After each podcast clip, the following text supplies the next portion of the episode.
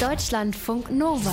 Wissensnachrichten. Transparency International findet, dass es bei der Entwicklung und beim Verkauf der Corona-Impfstoffe zu wenig Transparenz gegeben hat. In einer gemeinsamen Untersuchung mit der kanadischen Uni Toronto hat die Antikorruptionsorganisation festgestellt, bei den 20 weltweit wichtigsten Impfstoffen sind weniger als die Hälfte der klinischen Studien und nur 7 Prozent der Beschaffungsverträge veröffentlicht worden. Auch bei AstraZeneca, BioNTech Pfizer und Moderna. In den veröffentlichten Verträgen seien wichtige Informationen wie der Gesamtpreis, der Preis pro Dosis und Lieferpläne fast immer geschwärzt. Transparency International sagt, dass enorme Summen an Steuergeld für die Entwicklung der Impfstoffe gezahlt wurden. Deshalb habe die Öffentlichkeit ein Recht, die Beschaffungsverträge ungeschwärzt einzusehen. Die Untersuchung zeige nicht nur, dass weniger als die Hälfte der registrierten Studien veröffentlicht wurden, bei vielen davon hätten die Impfstoffhersteller auch nur die wichtigsten Ergebnisse bekannt gegeben. Blitze können zerstörerische Kräfte entwickeln und ihre Bahn ist normalerweise unberechenbar. Ein internationales Forschungsteam will in der Schweiz aber demnächst versuchen, Blitze in eine vorgegebene Bahn zu lenken mit einer Art Laserkanone. Die letzten Komponenten des in Deutschland entwickelten Geräts werden diese Woche zur Wetterstation auf dem Sentis gebracht, einem 2500 Meter Gipfel in der Ostschweiz.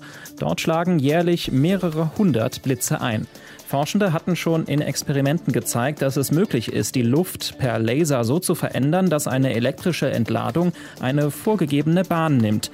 Bei einem tatsächlichen Gewitter könnte ein Blitz so von gefährdeten Gebäuden oder Flughäfen weggeleitet werden, zum Beispiel in Richtung eines herkömmlichen Blitzableiters. Am Sentis sollen die ersten Gewitterwolken im kommenden Monat mit dem Laser beschossen werden. 3000 Jahre lang war der tasmanische Teufel auf dem australischen Festland ausgerottet. Eine Tierschutzorganisation wollte das ändern und brachte vor knapp einem Jahr 26 Exemplare von der Insel Tasmanien aufs Festland. Jetzt meldet die Organisation einen Erfolg. Die Beutelteufel haben im Schutzgebiet von Barrington Tops nördlich von Sydney Nachwuchs bekommen. Ranger fanden in den Beuteln der weiblichen Tiere insgesamt sieben gesunde Babys. Das Reservat ist zum Schutz vor den Menschen und vor Fressfeinden umzäunt. Tasmanische Teufel sind für ihre lauten Schreie und wenig zimperlichen Revierkämpfe bekannt. Die schwarzbraunen Beuteltiere sind Fleischfresser und können mehrere Kilo schwer werden. Auf dem australischen Festland wurden sie wohl von Dingos, einer verwilderten Hundeart, ausgerottet. Auf der Insel Tasmanien macht ihnen seit Jahren eine Tumorerkrankung zu schaffen. Der tasmanische Teufel gilt daher als bedroht. Bisher waren viele Fachleute der Ansicht, dass das männliche Geschlechtshormon Testosteron sich bei einer Corona-Erkrankung eher negativ auswirkt. Denn Männer haben häufiger schwere Verläufe und sterben auch häufiger an Covid-19 als Frauen.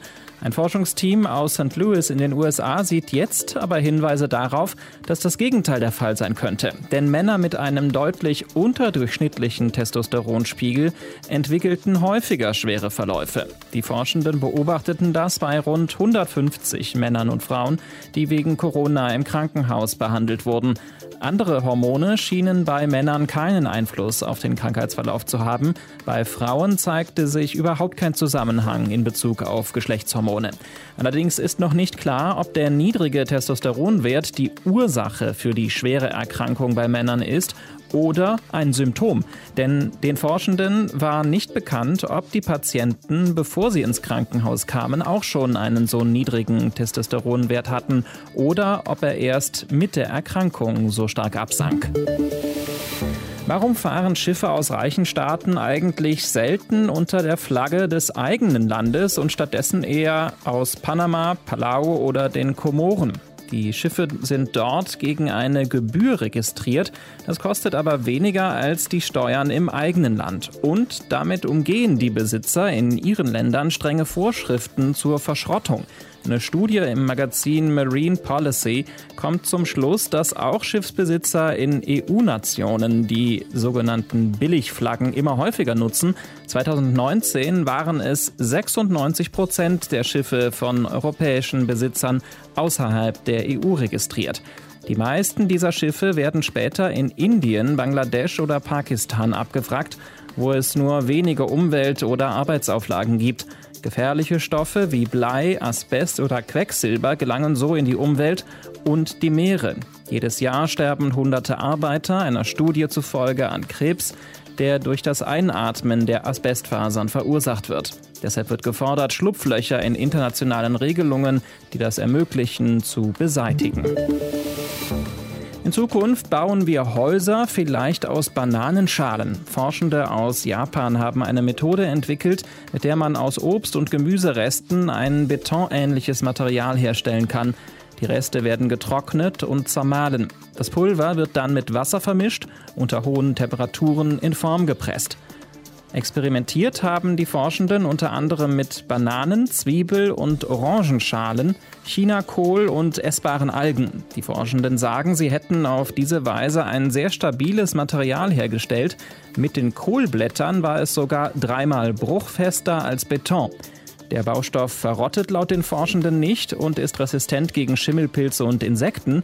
Trotzdem bleibe das Material nach wie vor essbar.